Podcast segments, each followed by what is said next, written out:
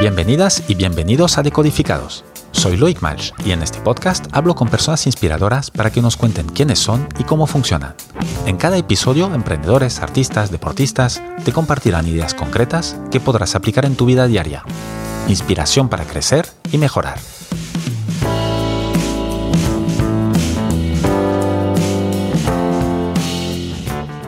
Mi invitado de hoy es Cote Solé. Cote es CEO de IMAS y Be Liquid, dos compañías que conectan a las empresas con la cultura. Es también productor, director y conferenciante. Cote fue actor y ha trabajado con directores como Pedro Almodóvar, Daniel Monzón o Miguel Bardem. Recibió varios premios por su labor de director en cortometrajes y de productor en obras de teatro. Aunque el último premio que ha recibido es el de las 100 mejores ideas del año 2023 de El Mundo y Actualidad Económica para su empresa Be Liquid que ayuda a las empresas a crecer haciendo más fuertes a sus equipos. Cote, buenos días y bienvenido a Decodificados. Muy bien, muy buenos días. ¿cómo estás? Muy bien. Oye, hace poco publicaste un post en LinkedIn donde destacabas lo importante que era conocer tus propios eh, puntos fuertes. Si te va bien, me gustaría empezar por aquí y preguntarte algo que tú preguntabas ya directamente en el, en el post. ¿En qué eres la leche, Cote? Ah, Bien, porque es un tema que nos cuesta mucho. ¿eh? Nos cuesta mucho primero saberlo y después nos cuesta mucho contarlo. Porque siempre está eso de la. De la no, no vayan a, a pensar que soy un creído, no vayan a pensar esto. Pero tenemos que ser capaz de decir, oye, yo soy muy bueno en esto. ¿En qué soy muy bueno yo? Yo soy muy bueno impulsando cosas. Soy muy bueno uniendo personas. Soy muy, muy bueno convirtiendo ideas en proyectos que se hacen realidad después. ¿Y, eso, sí. ¿Y eso siempre ha sido así? Mm, bueno, vamos a ver. Ahora cuando escuchaba, cuando me presentabas, en lo que más pensaba yo es que tengo años ya. es en lo que más estaba pensando. Joder, ¿qué de años tengo? ¿Qué de cosas hice? Sí. No, no siempre fue así. O sea, mi energía siempre fue esta. Yo soy un, no sé, soy un tío echado para adelante con ganas, ¿no? Pero es verdad que con los años lo que he ido ganando es experiencia y ganando, he ido ganando seguridad. Antes me parecía que era un loco porque tenía una idea, iba por ella porque era una locura. Ahora no me parece que soy un loco, me parece que soy un tío que tengo ideas que me gustan y las lucho y las consigo. Entonces, bueno, digamos que ahora lo que más ha cambiado es que me siento un poco más, un poquito más tranquilo ejecutando todo eso. Y lo que, lo que decías también en el post y que un poco has arrancado ahí, que no es fácil, la gente no suele hablar de esto, pero también hay, esta parte que no, nos suele costar un poco más, por ejemplo, que una cultura como es la americana, que, siempre se destacan y tal, y son mucho más propensos a hablar de ellos en, positivo. Y también otra de las facetas que yo estoy muy de acuerdo, que es que es muy raro que uno se pare a pensar en esto.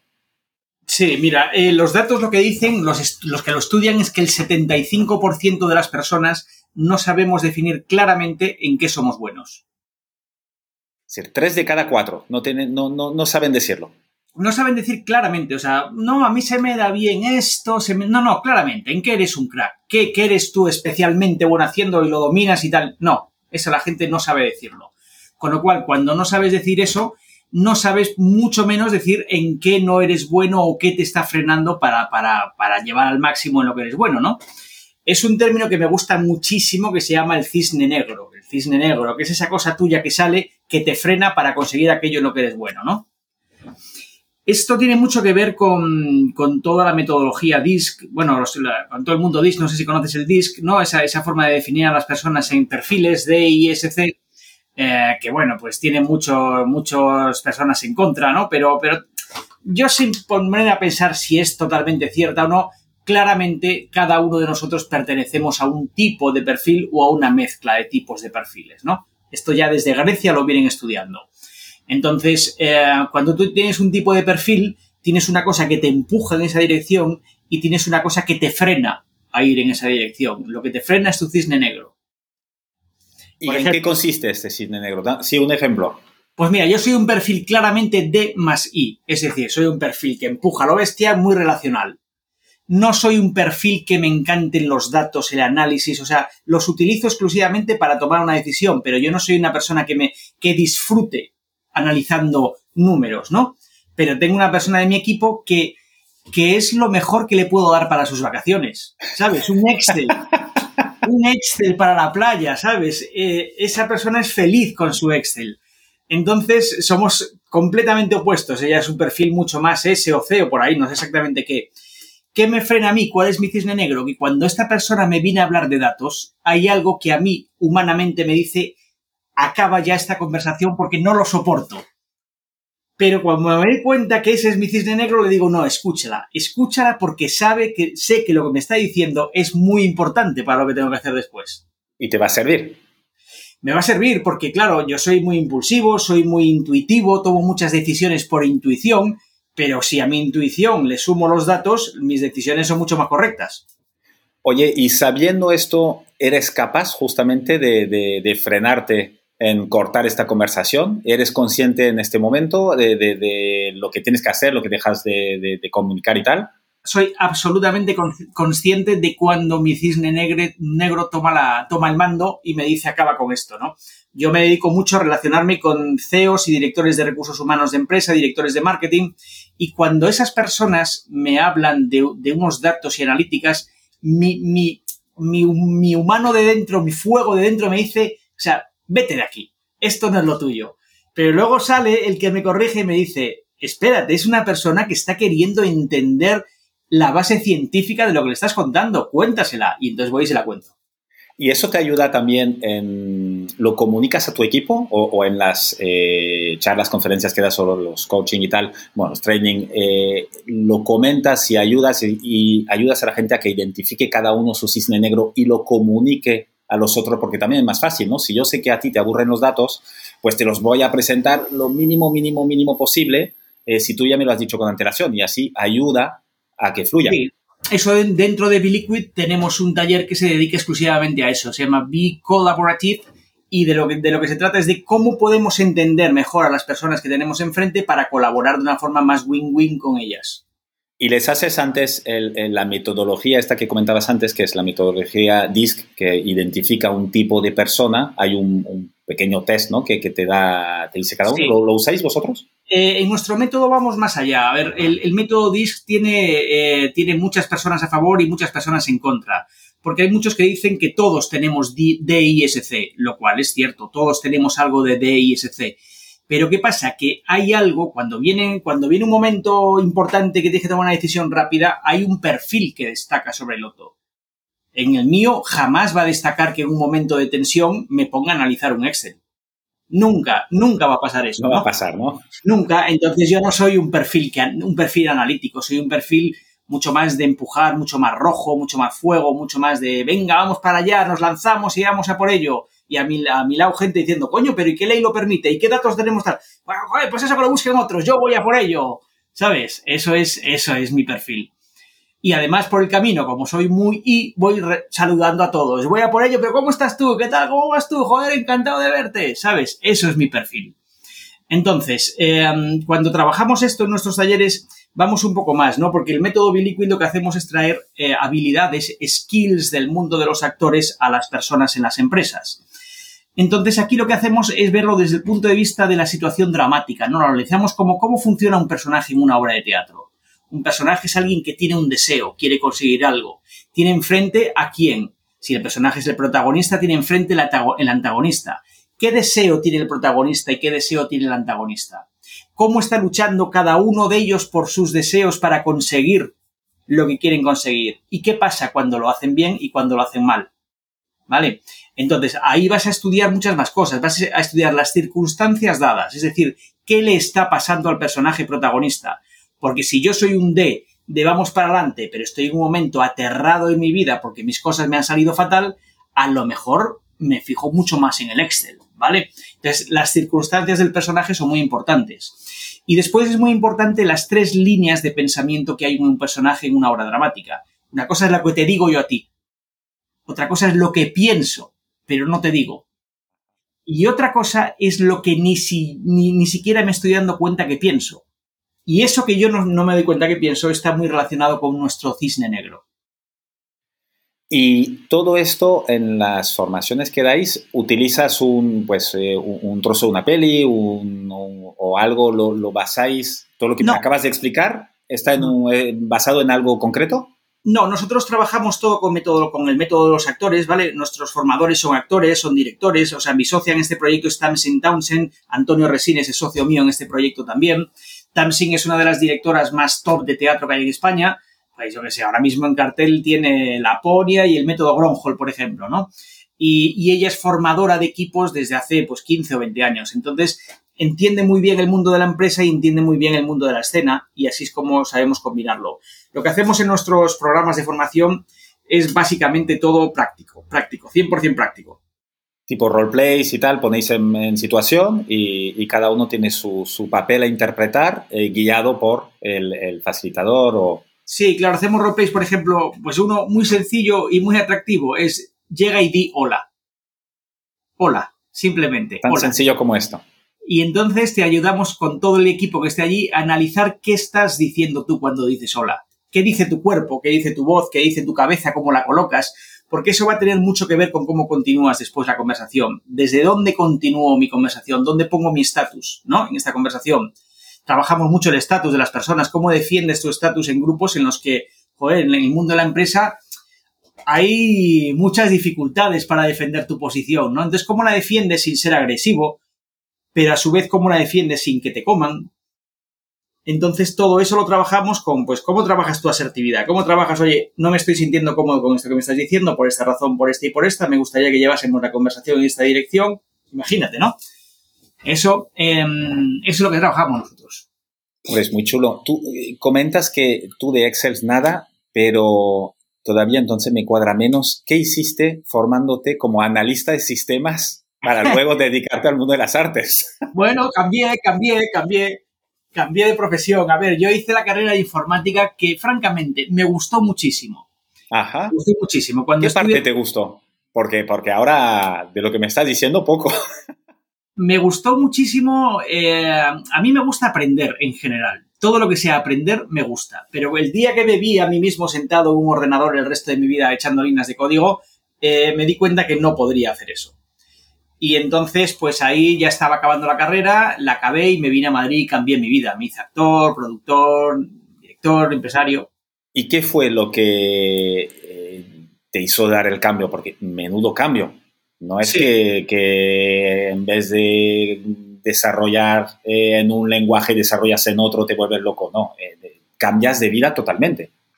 Mira, lo que me hizo dar el cambio fue algo personal, muy personal. Yo tenía una, infancia complicada, muy jodida, una adolescencia muy jodida, ¿no? Mi madre se murió cuando yo tenía 12 años y eso me, desorientó en la vida completamente. Y, pasé muchos años muy desorientado. Yo hice la carrera de informática porque había una parte de mí, esa que tiraba para adelante porque sí, pero emocionalmente estaba muy tocado. Y un buen día, buscando muchas cosas, yo tocaba el piano, me metía en clases de esgrima, me metía en todo probando en la carrera, ¿no? Por llenar mi vida me metí en clases de interpretación y dije, ostras, esto es lo mío. ¿No? El nivel de, búsqueda emocional que encontré en aquellas clases, ¿no? E, esa, esa, cosa de conocerte a ti mismo, de buscar, de entender, de entender a las otras personas a través de los personajes, me pareció bestial. Dije, yo quiero dedicar mi vida a esto. Y fue así. La primera sesión lo tuviste claro. Te diría que la primera media hora. Wow la primera media hora, porque me tocó salir al escenario nada más llegar, dijeron un voluntario que salga al escenario. También pasó otra cosa muy interesante, un voluntario que salga al escenario y, salió otra chica también, y, el, la chica llevaba tiempo, ¿no? Y el profesor dijo, estáis haciendo Romeo y Julieta, improvisar. Bueno, no fue exactamente así, pero parecido. Y la chica se acercó y me metió un morreo tremendo. Y yo dije, joder, es que, es que esto es increíble todo lo que está pasando aquí, ¿no? O sea, como qué sensación de libertad tan grande de que todo se puede hacer aquí dentro, ¿no? Yo que era un tío más bien que me costaba mucho mi, propia gestión emocional. Y entonces tú llegas, eh, ya creo que como llegada a, muchos nos hubiera, nos hubiera encantado una llegada hacia un, a un teatro o lo que sea. Eh, eh, luego tú entonces cambias de vida, te mudas y llegas a Madrid y ahí qué haces? Porque visto desde fuera, el mundo de las artes no es fácil y menos si no conoces a nadie, ni te pusiste a estudiar, a trabajar, a... Sí, yo llegué a Madrid y me puse a estudiar interpretación, ¿vale? Estudié en, en, la escuela de Cristina Rota interpretación y allí me pasé cuatro años y en esos cuatro años compaginaba mi vida de informático porque trabajaba en una teleco en la que empecé como programador, después como comercial, después como director comercial de aquella empresa y combinaba, combinaba el mundo ese para poder pagarme mis estudios de interpretación. Entonces yo trabajaba de 8 a 5, de 6 a 10 tenía clases de interpretación y después hubo una época en la que de 10 a 12 o a 1 o a 2 montábamos producciones y después yo me iba y me levantaba otra vez a las 6 para empezar otra vez a trabajar allí, ¿no? Y era una época, yo te lo diría que maravillosa, porque era un desfase de trabajo, o sea, era una locura, pero la pasión era tan grande que no, no había nada que lo frenase. Ay, a esta edad tienes una energía casi inacabable. Claro, ahora, ahora entiendo, no es que tienes muchos años, como decías al principio, es que has hecho muchas cosas, de 24 horas sacabas muchas cosas. Mucho, mucho, muchísimo, sacaba muchísimo, muchísimo. ¿Y esto cuánto dura, esta, esta triple vida casi? Esa triple vida duró eh, cinco años o seis, que fue los cuatro que yo estudié interpretación más dos más, pero de, en, una de, en una de esas cosas que yo vendía en esa empresa de Teleco gané mucho dinero en una operación y entonces me, monté una productora y, dejé ya para siempre ese mundo y me dediqué mucho más al mundo cultural. Monté una productora en la que produje durante muchos años, actuábamos, escribíamos, dirigíamos y después empecé a producir con otra productora nueva que monté y ya solo producía, no estaba actuando, porque ya había nacido mi primer hijo, luego la segunda, luego el tercero. Y entonces, eh, y al final monté una empresa y monté otra empresa y entonces pues ya no me daba para más. Tenía que empezar a, parar algunas cosas. Oye, y tú empiezas como actor, pero casi a la vez de productor, ¿no? Entonces, eh, eh, ¿por qué esto? Es decir, no, es más fácil empezar de actor, ver cómo funciona todo y tal, aunque no tienen muchos roles, y luego, cuando tienes años de experiencia, montar otra cosa? ¿O dices, oye, a mí, para que alguien me dé un rol, ya, ya me lo doy yo? Es que la vida del actor lo que te va a pasar es que el 90% de tu tiempo te vas a dedicar a esperar. A esperar a que te llamen, ¿no? Y yo eso no lo llevo bien, con lo cual prefería dedicar el 90% de mi tiempo a producir una cosa en la que yo actuaría después. Y esto, y tú has, lo, cual te has autodirigido y has también actuado para otros. ¿Cómo, cómo es la diferencia? No, yo nunca me he autodirigido, teníamos una productora y entonces, o sea, a lo mejor que creábamos un, pues el primer guion, el segundo guion que escribimos en mi productora, ganamos el premio SGAE de teatro, que es uno de los más potentes que hay de teatro. Toma ya. Eso nos empujó mucho y era una obra en la que yo eh, solo actuaba, eh, en esa no dirigía ni producía. No, perdona, sí producía, pero no, pero no dirigía. Después monté otras en las que actuaba o no actuaba, pero como director me dediqué mucho más a la parte de mm, proyectos que no eran míos, que me llamaba alguien, dirigía una obra de teatro o dirigir un cortometraje. Pues un cortometraje de esos tuvimos la suerte que acabamos ganando 50 premios a nivel mundial, ganamos el premio del jurado de Montreal, nos preseleccionaron para los Oscars y yo dije, joder, esto es una pasada. El vendedor del año, ¿no? El vendedor del año, justo. ¿Basado en tu experiencia en la Teleco o no? basado bastante en mi experiencia en el mundo de las ventas. Sí, sí. A ver, el vendedor del año tenía una, cosa que a mí me gustaba mucho. Cuando me dieron el guion, me dieron un guion que decía algo así como que las multinacionales son unas... Mm, ¿Se puede decir tacos? Aquí no lo sé. O a lo que quieras, puedes decir. Vale, pues el, el guion venía a decir las multinacionales son unas hijas de puta. Y yo lo que decía, las multinacionales no son nada. Las multinacionales tienen personas dentro que pueden ser de una forma u otra. Y de eso iba esa historia, de que había personas que eran de una forma u otra. Y está, la verdad que está, está muy bien hecho. El, el ah, lo llegaste a ver, sí. Sí, sí, sí, sí. Mira, no, no, no, lo, no lo conocía y lo vi cuando hice la, búsqueda y, y, la verdad que no sé de cuándo es, hace unos años, ¿no? Ya tiene muchos años.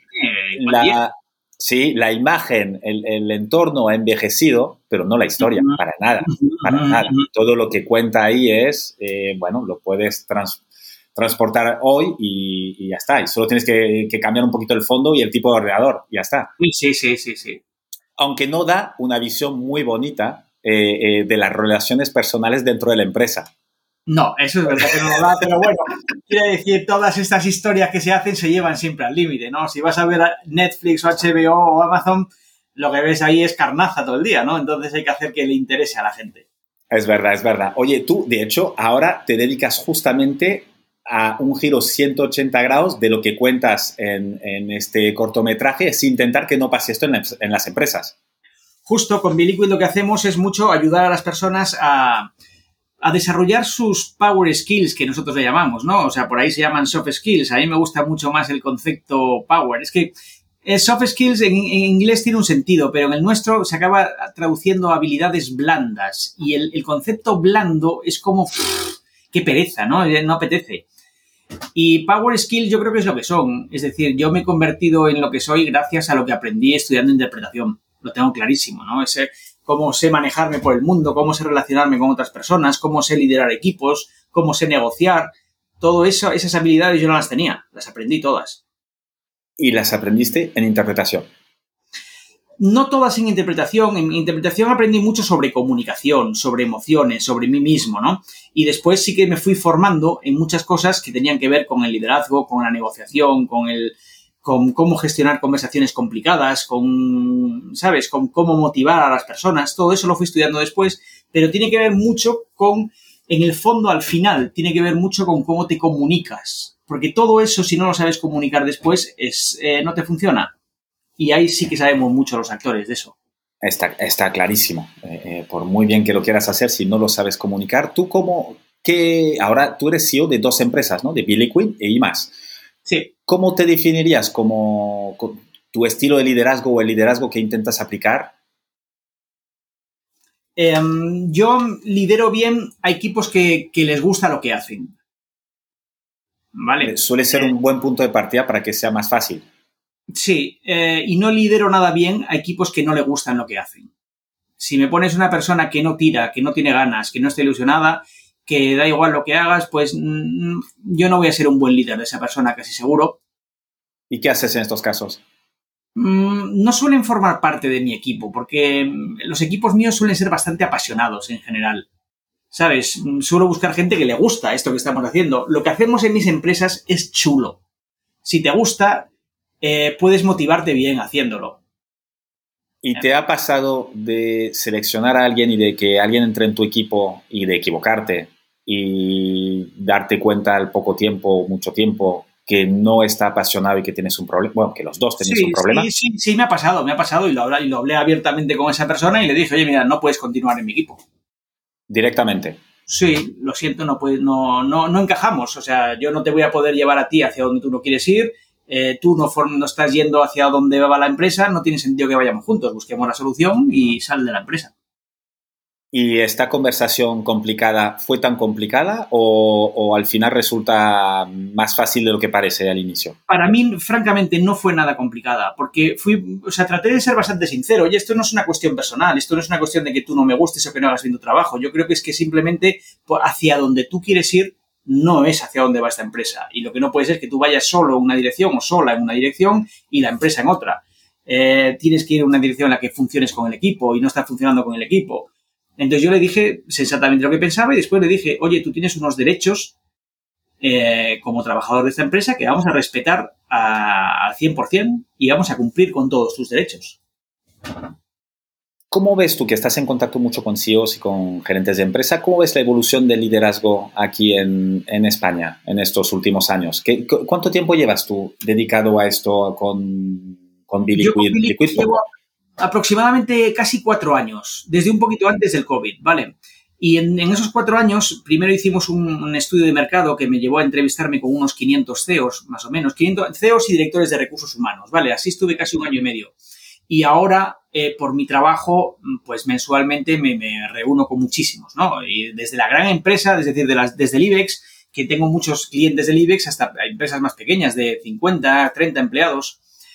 Eh, hay grandes problemas de liderazgo hoy en día, lo, notan mucho, pero es que hoy se nota más que nunca, por una razón, porque eh, los trabajadores están demandando un tipo de liderazgo diferente y lo demandan abiertamente. Es decir, a mí no me vengas a dar órdenes, a mí no me vengas aquí a dar un puñetazo encima de la mesa, a mí venga a contarme un proyecto ilusionante, venga a llevarme contigo, ayúdame a crecer, ayúdame a ser parte de algo más grande, inspírame, motívame, ilusioname.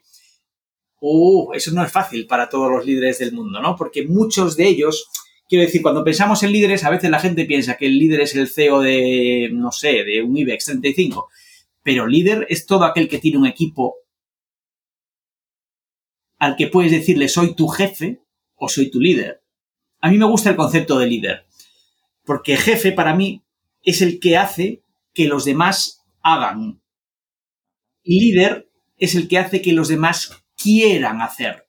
Eso es una diferencia enorme. Es fundamental. Sí, sí, sí, totalmente. Y está cambiando mucho la demanda de, los que trabajan, de los empleados, y se están adaptando a la misma velocidad, ¿tú crees, los que lideran? ¿O les está costando? yo te, diría que hay un cambio eh, abismal en las empresas desde antes del COVID a después. ¿Y de qué viene este cambio? Viene de que los trabajadores eh, con total tranquilidad se van. Se van de la empresa. ¿Vale? Antes no se iban, antes tenían un mal líder y se quedaban allí quemados y estaban todos los días con bronca y, no se iban. Y ahora sí, cogen y se van. Y esto lo puedes ver también, bueno, ha pasado en Estados Unidos, de hecho ya fue muy, no, sé si decir de moda, ¿no? Pero fue un fenómeno que pasó el año pasado, creo, un, par, ¿no? Que llamaban el quiet quitting, que no, era, no era tampoco que se iban, pero dejaban de, de dar su máximo a la empresa, digamos. Eh, ¿Esto lo notas aquí también? Sí, aquí hay, de verdad que yo creo que hay un problema eh, serio en las empresas respecto a eso. Y casi siempre eh, dicen que los datos de las, de las grandes, estas consultoras y demás, dicen que 8 de cada 10 empleados este problema lo presentan por, directamente por su líder directo. Es decir, no es un tema de la empresa, un tema global tal, es Personal. Tu líder directo. Es, tu líder directo. Es quién, quién tienes al mando de tu día a día. Esa persona te puede eh, hacer ilusionarte en tu vida o te puede amargar tu vida. Sí, sí, no, está claro. Y lo que les pasa a esas personas, en la mayoría de las empresas con las que trabajamos, es que han crecido en la empresa. Eran muy buenas en su trabajo y ascendieron al siguiente puesto, pero el siguiente puesto no era su trabajo. El siguiente puesto era dirigir a los que hacían su trabajo con lo cual cambia absolutamente su labor. Y unos son buenos para esto y los toros necesitan entrenamiento. Tan sencillo como eso, unos saben hacerlo y otros tienen que aprender a hacerlo. Y el... hablabas antes de, las emociones, ¿no? Em, también es otra de las partes que en las empresas yo creo que está cambiando, aunque sigue costando mucho. Antes era imposible hablar de emociones en la empresa ahora sí que un poquito más, ¿no? Aunque todavía tiene este, mm, este halo de debilidad si hablas de emoción dentro de una empresa, ¿no? Siendo un líder, o, bueno, o, quien sea. Sí, em, yo creo que nos estamos abriendo mucho más a eso, a hablar de emociones en las empresas, eh, sin que se considere que eso es una debilidad, ¿no? Porque antes parecía que el que se emocionaba era débil. Mm, de hecho, hay, mucha equivocación con eso. ¿no? Ahora que se habla tanto de la resiliencia, parece que el que no es resiliente es débil.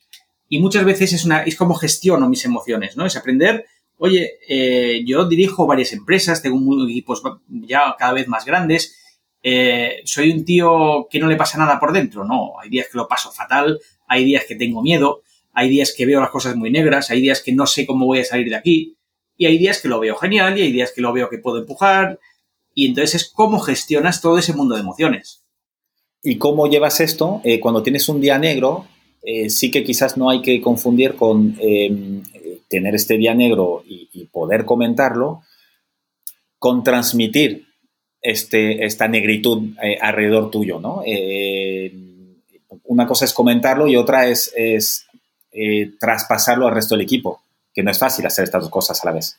Sí, yo trato, yo trato de no traspasar demasiado a mi equipo en general, porque creo que en mi posición, mi, mi, trabajo es ese, es decir, yo tengo que saber yo asumir dificultades de mi día a día sin traspasarlas a mi equipo.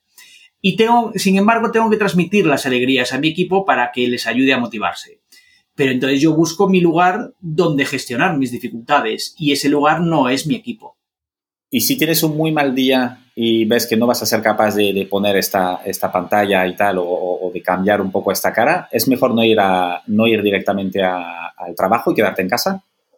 A ver, yo si tengo un muy mal día, eh, solo por un muy mal día no, no me afecta. No me afecta. Un muy mal día. Porque, porque sé ya, ¿sabes? Sé decirme, pasa, o sea, ¿por qué tengo un mal día hoy? A lo mejor es que lo veo mal porque estoy desanimado, porque estoy cansado, porque estoy, no sé, voy a esperar a mañana y lo veo mañana si tengo cuatro o cinco días seguidos en la que las cosas no lo veo, digo, uy, esto ya no es un detalle, aquí está pasando algo, ¿no? Porque la intuición me avisa, me avisa de que cuidado, que hay algo que no está yendo bien. Y entonces trato de elaborarlo. Y cuando veo que hay algo que de verdad no está yendo bien, sí que lo hablo con mi equipo. Y le digo, por aquí estamos yendo mal. Si seguimos por aquí, mal asunto. Cote, he leído que antes eras extremadamente cuidadoso del detalle. Lo he leído por internet, entonces cuidado con lo que leas por internet, me vas a decir si es así o no. Eh, cuidabas mucho el detalle y, la perfección, ¿no? Buscabas siempre la perfección. Pero que ahora ya estás en una época donde has dejado un poquito esto de lado y le das más prioridad a la eficacia sobre la perfección. ¿Es así? me sorprende la cantidad de cosas que has visto mías en internet. ¿no? Imagínate, cuidado con internet. Te has preparado de verdad, joder, qué alegría. Em, sí, fíjate, estoy, estoy de acuerdo. Creo que son etapas en la vida, ¿no? Una etapa en la que era un obsesivo de la perfección eh, y después eh, ahora trato de buscar el punto medio. O sea, tampoco me sirve la chapuza. Pero la perfección es que depende cuánto trabajo cueste esa perfección, porque es que a lo mejor no llegas en tiempo, a lo mejor no es lo que necesita el otro que te está pidiendo algo, ¿no? Entonces, mm, hay que ver. Yo creo que busco más la excelencia que la, que la perfección ahora, y la excelencia sí que tiene que ver con ese compendio, ¿no? Entre lo bueno, lo posible y el cuidado, el darte lo máximo dentro de lo que puedes, porque la perfección, como es inalcanzable, es agotadora es muy agotadora y estresa muchísimo. Y además eh, derriba equipos enteros, ¿no? Porque si tú quieres ser perfecto como eso no existe, pues ¿hasta dónde quieres llevar a tus equipos en la búsqueda de esa perfección?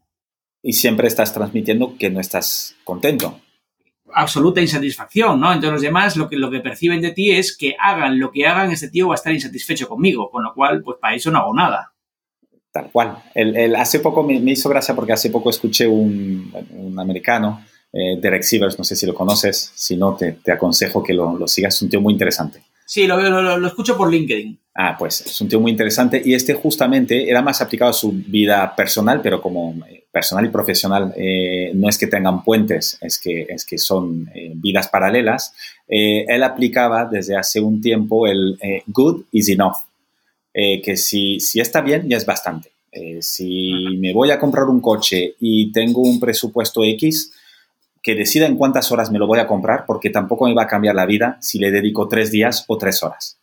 Eh, y es un poco este, eh, esta idea, ¿no? De, no sirve de nada alcanzar la perfección y darle 40.000 vueltas a una cosa, también midiendo qué tipo de cosa está, está en juego, ¿no? Eh, porque a veces nos estamos focalizando en muchos detalles en, en, la perfección y al final te acabas amargando la vida. Sí, y, muchas veces, por ejemplo, en, el mundo de la empresa, ¿no? Si tú quieres hablar con un cliente y te pones a buscar lo perfecto, a eso, nivel máximo de perfección, y llegas a tu cliente y tu cliente dice, bueno, a ver, sí, vale, está, está bien, gracias. Y se pira. Y entonces tú dices, pero este desgraciado, con todo lo que hemos dedicado, no sé qué. Pero si es que el tío no quería nada de eso, si solo quería un lápiz que le llegase para escribir las notas de la, de la reunión de hoy, ¿no? Totalmente. Cote, ¿tú cómo, cómo te preparas eh, justamente en reuniones, así que vas con, con todos estos CEOs y tal? Eh, cuando hay algo que tengas que presentar o una reunión especial, ¿haces algo, eh, preparas algo de una manera pues particular? ¿Utilizas trucos que utilizabas cuando hacías de actor? Sí, yo utilizo mucho todas las habilidades que yo desarrollé como actor. Creo que las principales habilidades que utilizo es saber escuchar, Em, digamos que es el mayor problema de cualquier persona que se dedica a vender algo. No escuchan. El comercial no escucha. Es una persona que va allí y habla y cuenta y cuenta y cuenta y cuenta, pero si lo que hay que hacer es escuchar, si el cliente te lo va a decir todo, lo que tiene que hacer es escucharle. Y después lo que utilizo también es mi capacidad para comunicar. Es decir, eh, cómo le comunico después sobre sus necesidades lo que yo hago.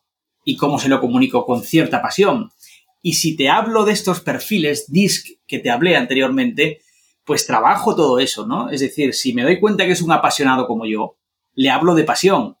Y si me doy cuenta que es alguien que es más científico, más pausado, más tranquilo, trato de hacer lo que se llama el rapport, ¿no? Es decir, entender que si le hablo con mi energía, lo voy a aturdir, le voy a aturdir su cabeza. Entonces, trato de bajar mi energía, trato de ponerme a la altura de la suya, trato de hablarle de los datos que él va a necesitar, trato de mantener mi calma porque odio hablar de datos, ¿vale?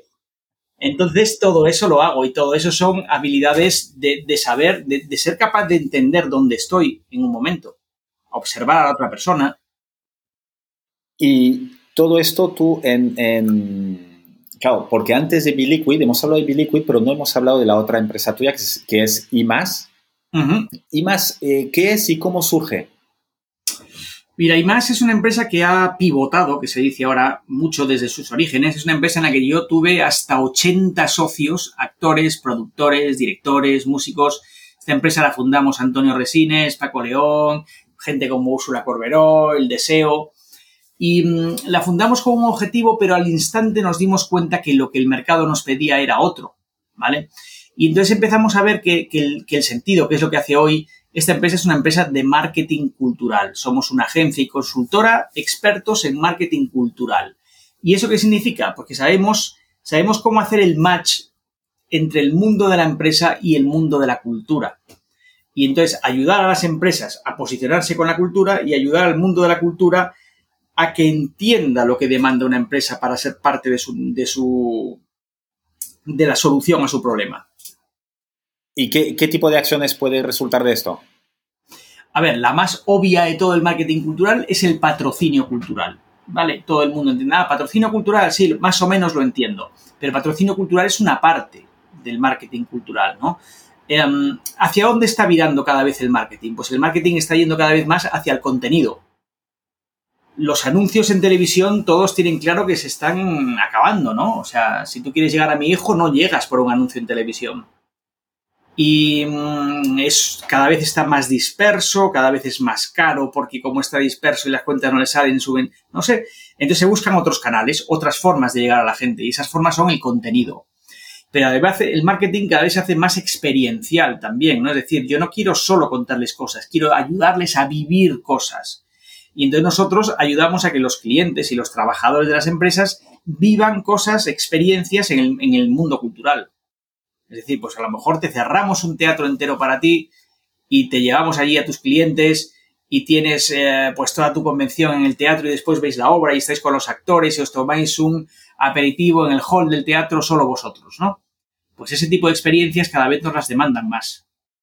Sí, esto es, hombre, es muy relacionado con lo que comentabas antes de lo que piden las nuevas generaciones, ¿no? O, las nuevas, si no son solo las nuevas generaciones, un poco los empleados ahora, ¿no? De, un poco más que un trabajo, que quieren un propósito y quieren algo más eh, que, solo ir a trabajar y esto, pues está 100% alineado con esto, si ya das experiencia y no solo un, trabajo.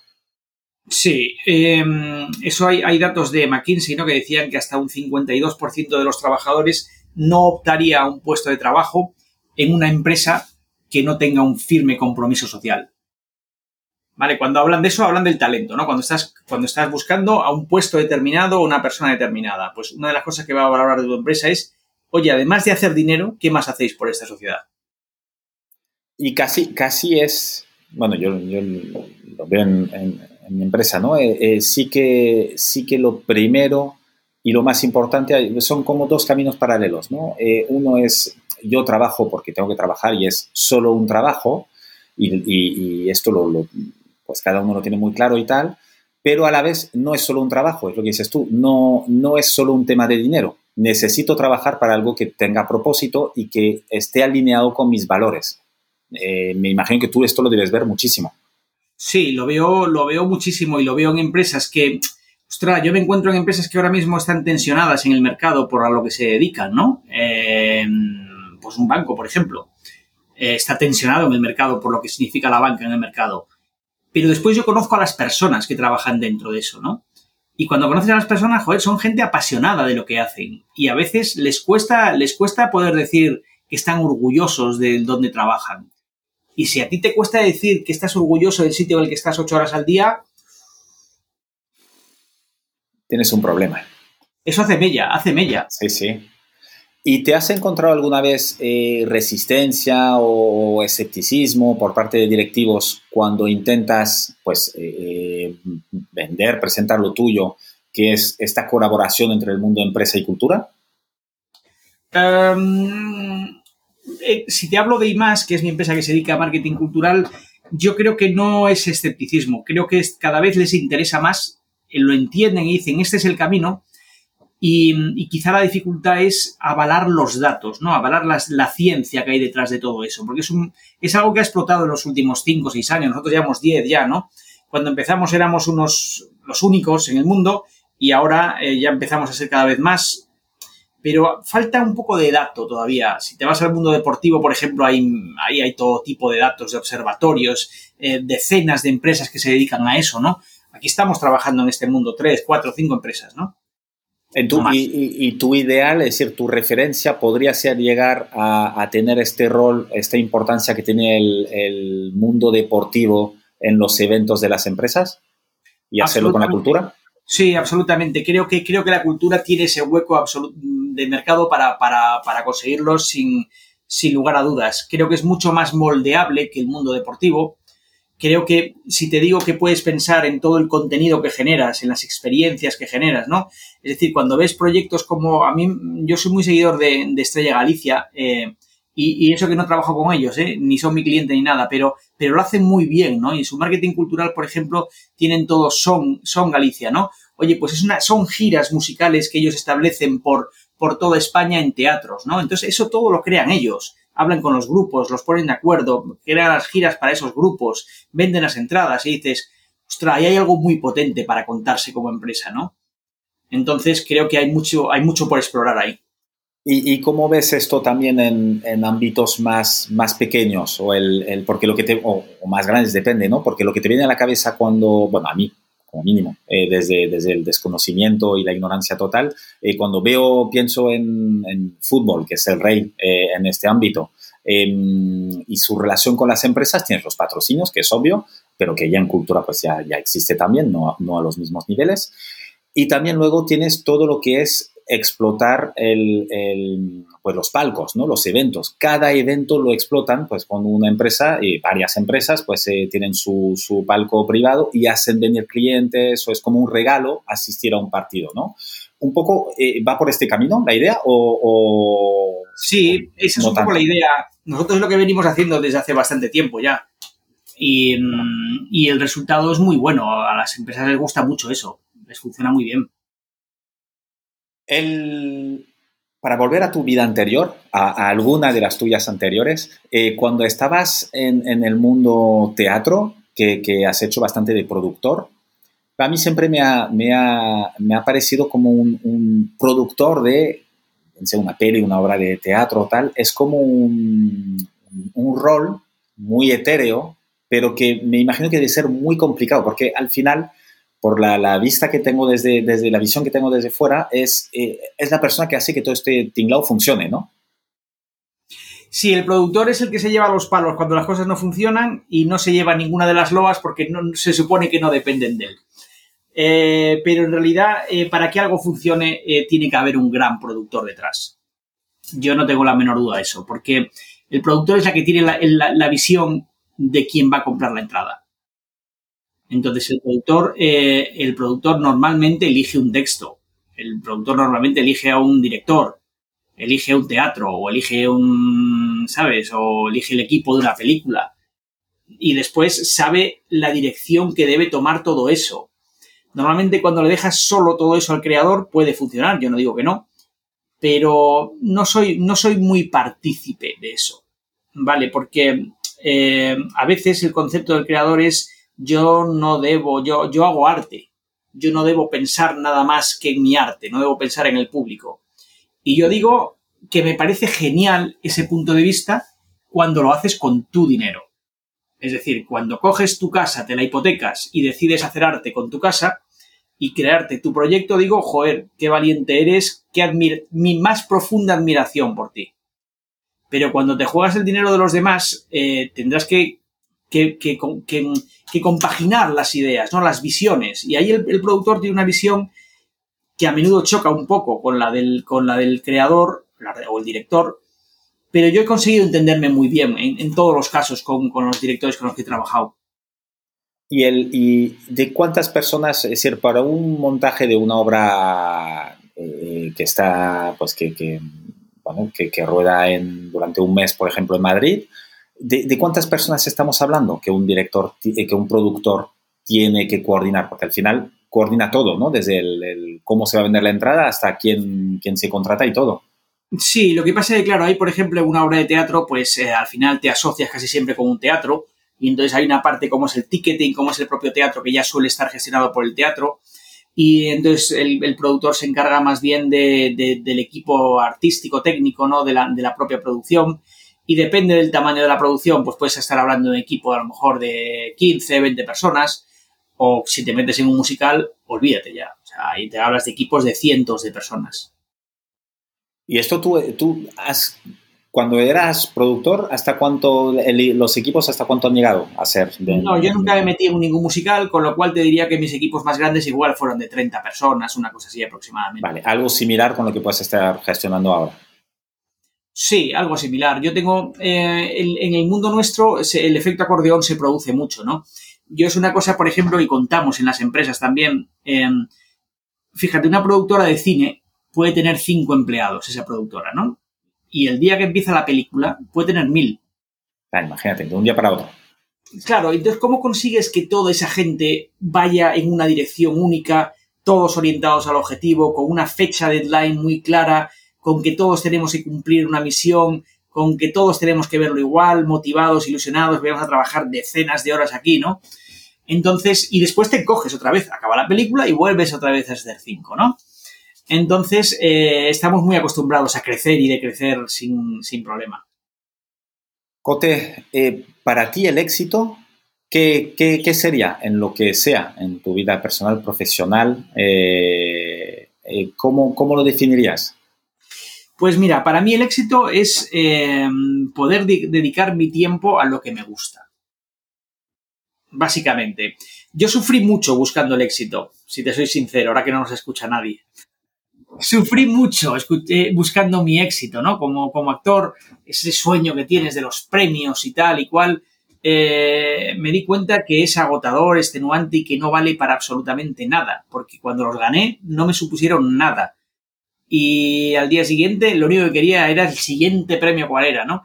Entonces, hoy en día todo eso ya no tiene ni el más mínimo interés para mí. O sea, me vienen bien. Este premio que acabo de ganar del mundo, las 100 ideas mejores del año, me viene genial porque me da mucha más proyección para seguir haciendo lo que quiero y disfrutar cada día haciendo lo que quiero. Para mí eso es el éxito total ya en mi vida. ¿Y la mejor inversión que hayas hecho? Y no tiene por qué ser de dinero. Para mí, toda la inversión que he hecho en formarme es la mejor forma, es la, mejor inversión que he hecho. Y en mi caso concreto, eh, haber estudiado interpretación, eh, sin duda, la primera. Y en, cuanto a tus hijos, que no, sé qué, si están en edad de, universidad o, antes o tal, ¿cómo ves su formación? ¿A qué les empujas, no sé si es la palabra, o, o, alientas a que, a que hagan, no? Yo sufro mucho con la formación de mis hijos. Sufro muchísimo viéndolo porque, porque mm, cuando yo era pequeño eh, tenías eso de estudia porque es lo que tienes que hacer en tu vida para progresar. Y cuando yo le voy a, dedicar ese argumento a mis hijos, no sé qué decirles, porque sé que lo que estudian no es lo que van a necesitar en la vida. Tengo la absoluta certeza de que eso no les va a servir para su vida. Entonces, no sé, estoy en un momento bastante crítico de cómo ayudarles, porque, porque no lo encuentro. ¿En qué, ¿En qué, más o menos en qué están? ¿Están en el instituto o en universidad? o un, hijo, un hijo de 17, otra de 14 y otro de 8. Y quizá este, con el que más contento estoy es con el colegio de mi hijo de 8, en el que mucho de lo que trabajan son las emociones. Me alucina ver la capacidad de gestión emocional que tiene esa gente. Creo que es lo más importante que va a aprender para su vida. Totalmente, totalmente. Lo otro ya lo aprenderá. Eh, sumar, eh, leer y tal, sí o sí lo va a aprender. O sea, todo eso, por supuesto, hay que hacerlo, pero después el nivel de detalle, mira, eh, me pasó una cosa con mi hijo mayor hace dos años, que utilicé los argumentos de mi padre. Me vino con su libro de biología y me dijo, pero yo esto para qué lo tengo que estudiar separado. Yo le dije, lo tienes que estudiar porque no puedes ser un inculto, tienes que saber cultura general en la vida. Y él cogió el libro y me empezó a preguntar a mí. Y yo no supe responder una sola pregunta de lo que me preguntaba. Y me dijo, ¿y a ti qué tal te va en la vida? Con tu cultura. Entonces, francamente, me hundió, me, derrotó, me, no, supe qué responder. Es difícil, porque aparte son muy buenos eh, argumentando, en general, los niños, los hijos. Sí, sí, la verdad que ese día me pilló. Oye, Cote, para ir acabando, porque ya estamos llegando al límite, eh, ¿nos recomendarías, hay algún libro que te haya marcado especialmente o que, o que mm, te gustaría que le dieran tus hijos para, formarse o algo que regales a menudo? Mira, yo, eh, o sea, hay muchos libros que me gustan, pero hay, dos que regalo a menudo o que sugiero a menudo y a, menudo la gente no los lee después. Pero son dos que están muy bien. Mira, uno es eh, Cómo superar el no, de creo que se llama William Uri. Y es un libro que te habla de negociación. Y es una negociación de, la vida, ¿sabes? No es como negociar un contrato complejísimo, es como negociar cuando tu pareja quiere ir al cine a las 10 y tú quieres ir a las 8 ¿no? O sea, cosas de verdad, de entender la posición del otro, ¿no? Y luego hay otro también muy antiguo, que es el de cómo hacer amigos e influir en las personas, de Dale Carnegie, que el libro es antiguo, es antiguo y tiene algunas cosas en las que no estoy de acuerdo, pero el concepto básico del libro es muy interesante lo que él plantea. Total, lo he leído hace muy poco este. Me resistía a leerlo por el título que creo que, no sé si estaba bien en su momento, pero envejeció muy mal si fue así o si siempre fue malo, eh, pero, pero me, costó y me pareció un libro excelente y a leer, a recomendar a cualquier líder eh, o cualquier persona que esté en contacto con, con, otras personas en su día a día, lo cual casi a todo el mundo, eh, porque te permite entender el otro y pues ya luego eh, escogerás si quieres hacer amigo con, amigos con esta información, ¿no? Pero te va a servir seguro. ¿Y algún documental, peli, eh, que de tus eh, recomendaciones? Mm, yo, o sea, pelis, pues hay muchísimas. Yo que sé, el, American Beauty es una peli que me vi unas 10 veces aproximadamente. ¿Eres de ver pelis varias veces? Es así. Y otras, otras pelis también, o sea, también era así una vez en América, era una peli que vi un montón de veces en su día.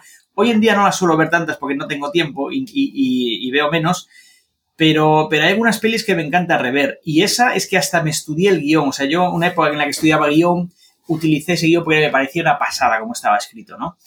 Y me gusta mucho todo lo que cuenta, ¿no? Ese, ese, ese tío exitoso que acaba, que elige poner hamburguesas en un McDonald's, ¿no?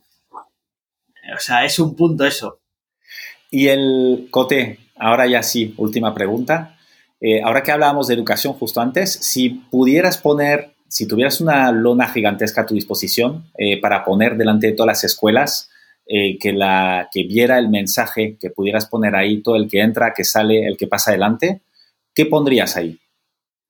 Pues para mí está relacionado con lo emocional. Creo que pondría algo como eh, trabaja tus power skills, ¿no? Trabaja tus power skills porque van a determinar tu vida. Totalmente, totalmente. ¿Cómo te seguimos, Cote? ¿Con qué, ¿En qué canales eres más activo? Em, en LinkedIn, en LinkedIn soy bastante activo, Cote Soler. Em, en, en, otras redes no, cada vez menos, francamente. Las estoy dejando las otras redes, no me, no me interesan. LinkedIn. Pondré todo en las notas del, podcast, pondré todos los enlaces a los libros y lo, que has comentado, el método DISC y todo esto, lo cual será fácil. Cote, muchísimas gracias. Eh, ha sido un placer hablar contigo y sentir esta energía que tienes, que, la transmites muy bien eh, y, ya se nota estos años de clase de, de interpretación y comunicas muy, muy bien. Muchas gracias y creo que aparte estás eh, defendiendo y fomentando una manera de liderar y una manera de entender la empresa que, necesitamos y que iba a guiar un poco el, futuro aquí. Muchísimas gracias, Loy, que ha sido un placer para mí también. Hasta luego, que estés muy bien. Chao. Chao. Muchas gracias por haber escuchado este episodio hasta el final. Te quiero pedir una cosa más antes de que te vayas. Puntúa el podcast y ponme un comentario. Te tomará solo un minuto y me ayudará un montón para poder continuar con más entrevistas inspiradoras. Hazlo ahora, que ya sabemos todos lo que pasa cuando lo dejamos para más tarde.